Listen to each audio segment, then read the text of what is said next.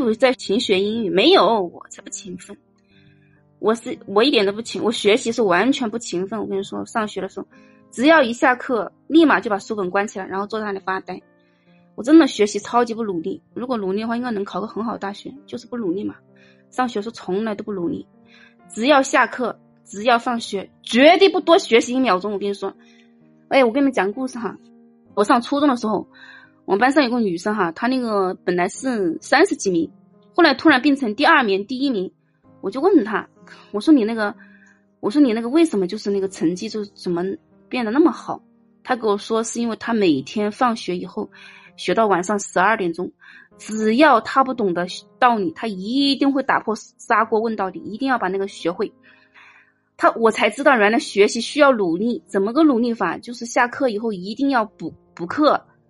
星期六、星期天，就是老师在课上讲的内容，你没有懂的，你下课一定要把它搞懂，而且把它背下来。我只要是下课了，我跟你说，我从来不会多看一秒书，考试之前也不也不复习。我觉得考成哪样就哪样，所以成绩永远是个中等，真的。我我真的不知道别人成绩好是努力来的，我一点都不努力呗，又没有人告诉我。我认为下课了就下课发呆就行了呗，把书本一关，从来都不背，就是这样才能学好，是吧？对，那个那个女生本来是三十几名的，后来变成班上第二名、第一名。我就问她，她说就是每天学到十二点钟，特别特别努力，特别特别勤奋，所以她成绩特别好。她是这么学起来的。我说没有告诉我上放学了下课了要努力啊，没有人告诉我呀。每次下课就把书本一关起来，然后星期六、星期天把老师布置的作业做完了以后，其他时间我一般就喜欢发呆，就一个人就望着虚空发呆，一坐坐几个小时。我就这样成绩不太好嘛，都是悄悄的努力啊。那我悄悄的不努力，啊，真的是从来都不努力。所以成绩不太好嘛，我还求老天爷，我跟你们说特别搞笑。上小学的时候，我求老天爷，我四面八方跪，我说求老天爷，我求求你保佑我成绩好吧。我求了四个月，成绩还是不好，我就老天爷不灵，真的，我说的是真的。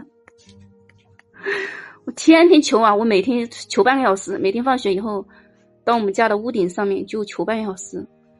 四个方向求，我也不知道老天爷是哪个方向，就求跪跪着跪着求嘛。我说老天爷，我求求你，让我成绩变好吧，让我成绩变好吧，让我我我念到半个小时，真的求了好几个月，成绩还是不好哎，还是个一般般中等。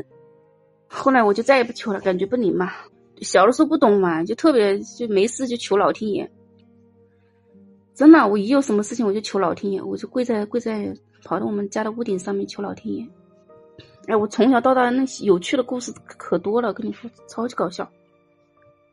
天运动特别好，是吧？对，你们自己什么事情都要自己去实践一下，不要听别人说好或者不好，自己亲自去实践嘛。实践可以检验真理。你们记着，做任何好事情，一定要默默的做，要多积阴德，知道吗？阴德，这个是福分是最大的。悄悄的做，不要告诉别人。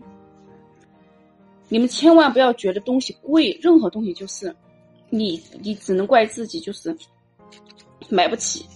你不要嫌东西贵，它任何东西它贵肯定有贵的原因。任何东西都是这样的，它这个世界上没有一件事情是无缘故的，它便宜有便宜的原因，它贵也有贵的原因。让自己心量变大，是吧？哎，我跟你们说哈，今天我们在路上走的时候，碰到一个老人，我跟你说挺可怜的感觉，他在缝那个鞋垫，然后我们都买了嘛，十五块钱一个。生活当中去去皆修行，比如说今天我们在路上走，看到一个老人，大概八十岁应该有啊。感觉特别可怜，又冷。他坐在地上，然后铺了一块布，放了鞋垫，还亲手用手缝的，真的特感觉特别不容易。其实我们根本就不需要那个鞋垫，但是为了让他开个张，让他今天高兴一会儿，所以我们一人买了一个鞋垫，一个鞋垫是十五块钱，我们大概买了一百块钱了。然后买买完我们就走了嘛。对，亲手缝的那种，就觉得一个老人真的是不容易嘛。我我们买东西不是说因为我们需要那个东西，而是为了让那个人开张，让那个人人早点卖完，早点回家，不要在大街上受冻。包括我们，我跟你说了，我们昨天买了五十块钱的苹果，但是别人把我们宰了，收了我们一百块钱。也是在路上走，看到那个挺冷的，真的特别冷，手都冻得快不行了，都那个老那个人可能就五十岁的样子。本来是五十块钱的苹果，他多收了五十块钱，就要了一百块钱嘛。如果就就就当布施给他了，就希望他早点回家。其实说良心话，不怎么好看。但是你想想，一个八十岁的老人坐在大街的清冷的大街上，坐在地上铺了一块地，铺了一块布，然后一边手缝鞋垫一边卖。你说他很有可能是谁的外婆，或者是谁的奶奶，或者是谁的姥姥。我们也没有买太多，我们就大概买了一百块钱的，反正十五块钱一个嘛。买完我们就走了，就希望他早点卖完，早点回家。我们所有的事情都是可以去用来发心的，不是说你非要去看着某一件善事，你你去做。你在生活当中任何一件事情，你你你早上坐车，是吧？的士司机一大早上，比如说你早上班很早。比如说他打车十五块钱，你就给他二十块钱嘛，多了五块钱，你说你买个早餐吃是吧？不容易出来讨生活，你就当布施给他。生活当中就是一个布施和一个发心，完全贯穿我们全我们一辈子一生，真的。然后你中午说再点个外卖，然后给外卖员发个十块钱的红包，祝福他是吧？今天多赚点，然后早点回家，太冷了。然后呢，在路上走，看到一个老人卖鞋垫。一般这种东西我都会可能用十年，我真的，我我特别珍惜物品，我有时候一个一个东西能用十年二十年，我觉得那个鞋垫十年肯定是没有问题。这样的话，你的花你发你花费的钱完全就变得有意义了，不一样了。你既买了东西，也发了心，也增上了福报。还有那老人卖菜，老人真的是特别可怜。比如说，你下班回家看到一个老人在那里卖菜，上天有好生之德，绝对是真实的。你们真的要记住这句话。你看那个老人在那里卖菜，是吧？你全部买下来，也就可能五六十块钱，你就买下来，有可能你吃不完，你可以送给你邻居呀，你可以送给那个路上的那个清洁工人呀，你就给他说，你说你今天买的菜太多了，这一部分送给你。我跟你说啊，别人一辈子都会记得你的。哪怕做一个很小的一个善事，你会很开心的。你晚上做梦都会做美梦。包括我妈，我都给她说，她什么都不信的一个人。我说你不管信不信，你跟我我说你跟我爸在一起，你也是在修行，是吧？你你修你修行怎么做一个好太太，怎么做一个好老婆，这不就是你的修行吗？人世间没有后悔的路，没有回头路，每走一步都是自己的未来。你的未来都是你自己去决定的，所以说在生活当中，你的生与意要去做，你要真的去做。出门在外，尤其是到处那种可以做，比如说给别人让个座位呀，比如说你买票的时候有个有个老人特别可怜，他真的是我上次看新闻哈，好像有一个老人大概七十岁不到吧，他好像是要坐火车回家买火车票。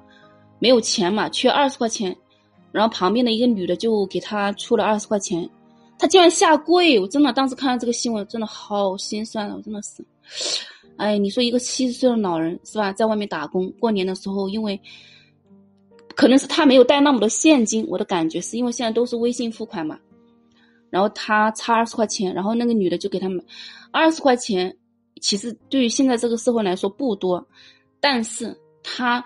为他出了一个七十岁的老人跟一个四五岁的女的下跪感恩他，真的，我当时看是我看了一个新闻啊，看我真的太心酸了。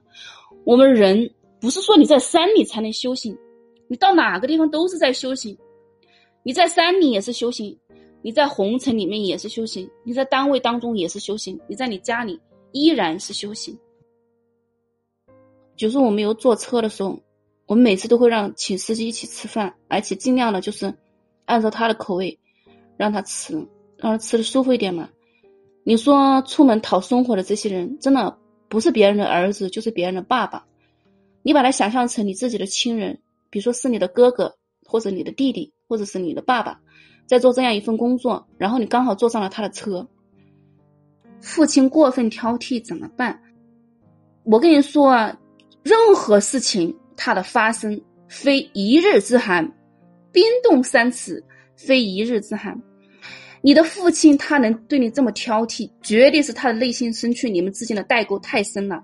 或者你们之间的那种误会呀，或者什么太深了，怎么办？所以一定要好好的沟通。一家人坐在一个桌子上面吃饭，敞开天窗说亮话，一沟通完，然后就和好了呗。还有一个最简单办法，你就给他洗个脚，下跪认错。你当你跪下的一刹那，你跟你，你跟你父母之间那根线自动就连上了。他泪如雨下，你也会泪如雨下，然后你们两个不小心就抱在一起痛哭流涕。真的这一招特别灵，我相信直播间很多人试过，对不对？给父母下跪认错的有多少？扣一下一，我看一下。直播间有多少？扣一。你看，你看，挺多的嘛，关系挺好的，是吧？如果你实在是跪不了，你蹲在他面前也行。上次我这么说了以后，好有好多微有好多直播间的粉丝，他给我反馈，他说给父母下跪的一刹那，父母哭，他自己也哭，就是一就是一个那个线自动就连接上了，嘚电信，就是那个电话线一样就连连线连上了，然后就所有的爱恨情仇瞬间就消灭。想我咋整呀？想我就听我的直播呀，看我的朋友圈呀，看公众号呀，然后做功课呀。然后日行三善呀，然后多菩提心呀。以前父母以为是那个负担，现在父母感觉生你是荣耀。我跟你说，父母和孩子之间不可能有天大的仇，肯定是误会太深，沟通太少。所以说，冰冻三尺非一日之寒，你好好的给他沟通一下，一家人是吧？给家人做个饭，然后实在是沟通不了，你就扑通咔。咔嚓跪下去，跪的一刹那，你自己也会也也想哭。我跟你说，你肯定也想哭，然后他也哭，然后你们两个一哭，算了算了算了，不用解释了，抱抱头痛哭吧。OK 了，你是他的好儿子，他也是你的好爸。OK 了，啥事情都没有了。正月正月出来，腊月回回去见到父母，给父母跪下，父母还以为你在外面出事了，然后给父母道，三个人哭的稀里哗啦。之前直播间的人很多人就也试过嘛，都反馈说效果特别好。跪下就说你错了嘛，是吧？对父母有怨恨，或者父母对你有怨恨，没有勇气。我的个天呐！你从小到大是你父母、你爸妈一把屎一把尿把你养大的，你身上哪里长个痣，你你父母都知道，你怎么可能会不好意思呢？这个线代表什么？这个线就代表你跟你父母之间那个根，那个那个孝。你想一下，你身体里流的你那个父母的血，流的祖宗的血，然后你跪下来一刹那，咔咔嚓，滋滋滋滋滋，就是那个线，电话线似的，咔，波像个波浪状的，滋滋滋滋滋连上了。然后就，你不受控制，好想哭。然后你父母，嗯，也不也也不受控制，然后哭，然后不行了，哭都不行了，两个抱头痛哭。然后所有的爱恨情仇瞬间一刹那，二十年全部消失。真的，我跟你们讲真的，有好多有好多那个微友，就是直播间的粉丝，他们都试过，效果特别的好。一个人，我跟你说哈，一个人跟自己父母的感感情或者是关系不好，一定会障碍他的事业、他的婚姻、他的财运，一定会障碍的。请问父母不在了怎么办？哎呀，这个不好办呀！要不你到那个坟坟头边上给他叨叨，给他叨一下。到坟头那里也可以，坟头那里给他叨一下，坟地，是吧？这个尤其是父母之间下跪认错，瞬瞬间迅速二，哪怕你二十年的爱爱恨情仇，一下子就消灭。你们真的，你们照你们去做了以后，下次我直播，你们在这直播间反馈，好吧？我们用事实来说话嘛。咱们学传统文化学了就要运用嘛，是吧？在生活当中去用一下。你要是把孝顺做到第一位，我跟你说，你要不富，你你来找我。找我茬，好不好？我就我就这么跟你说，行不行？对父母孝顺的人，你的孩子都非常好养，根本就不需要你操心，因为你孝顺的这个德行，足以感召你的孩子特别的优秀。真的，孩子他是他是模仿父母的，他是看在眼里的，他都是看在眼里的。你就像我一样，我从小到大，我就你别看隔墙有耳，我跟你说，我爸妈在房间聊天，我可喜欢听了，我隔着墙壁听。他们两个聊天，我就你看我小的当小孩，父母聊天，他都是听在耳朵里面。你看在地上玩石头，其实父母说啥他都听得懂。然后他记在心里，然后父母再说个啥，你马上就知道，因为都听到了呀。有时候真的听到，有时候偷听到了呀。父母的行为就是对子女最好的教育，根本就不需要压迫你的孩子，必须怎么着怎么着。当父母的只需要第一孝顺好自己的父母，第二夫妻恩爱，然后当孩子他自动就学学，就这么简单。把你听到的内容运用到生活当中。温暖自己，照亮别人。